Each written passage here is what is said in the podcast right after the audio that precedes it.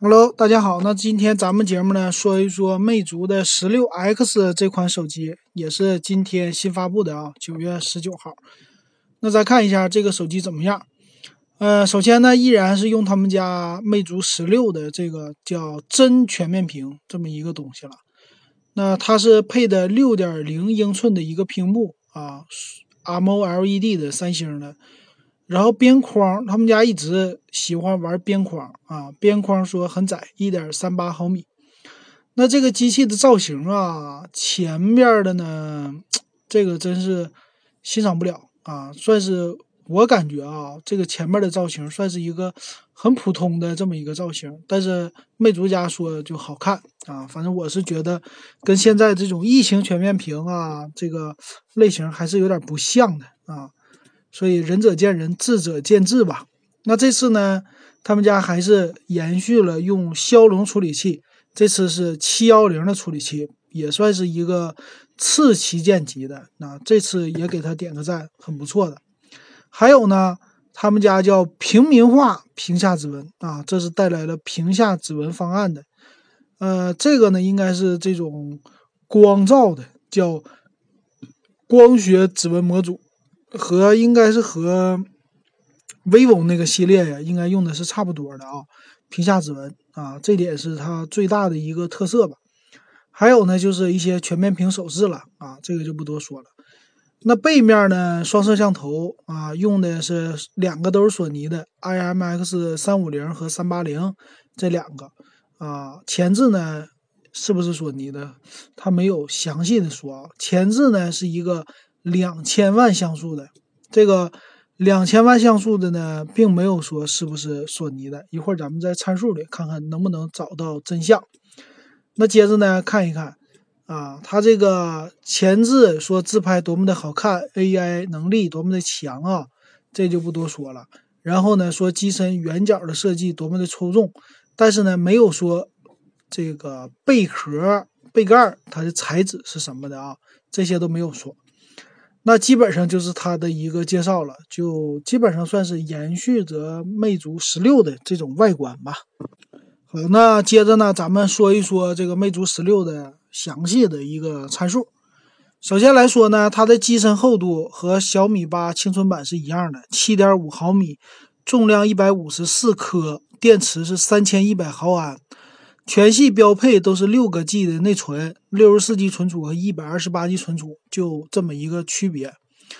那六寸的二幺六零乘一零八零的一个屏幕啊，M O Super M O L E D 啊，这个一个呃三星的屏吧，全贴合的技术啊。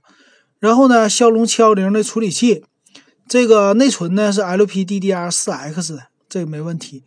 那它的一个前置的摄像头是两千万像素的一个 f 二点零光圈五片镜头，然后后置呢是一个两千万像素，一个一千两百万像素的。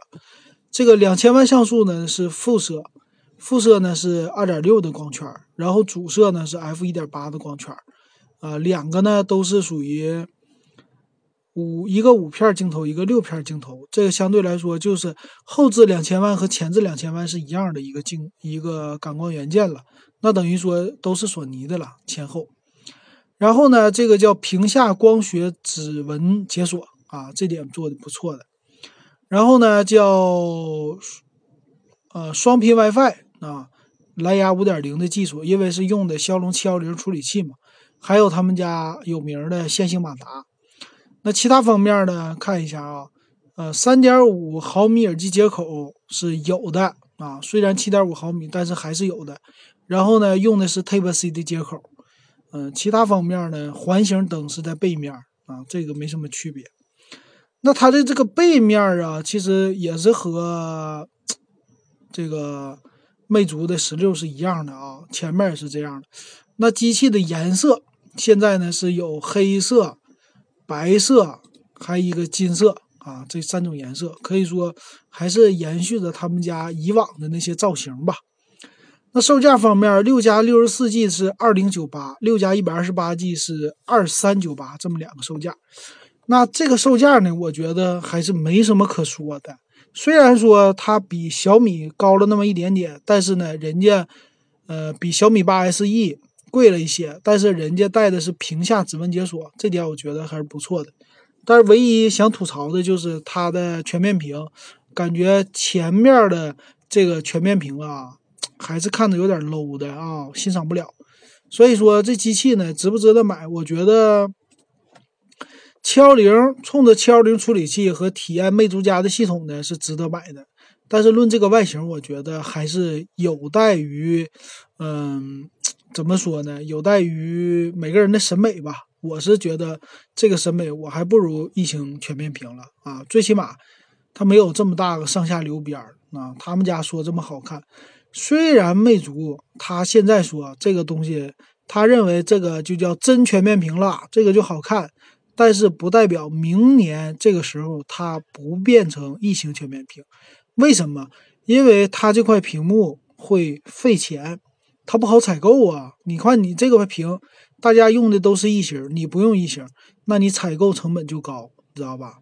所以明年有可能它会改的，这个不好说的啊。现在呢，咱们拭目以待。好，那这个。魅族十六 X，我觉得介绍的没有那么重点，所以就先介绍到这儿。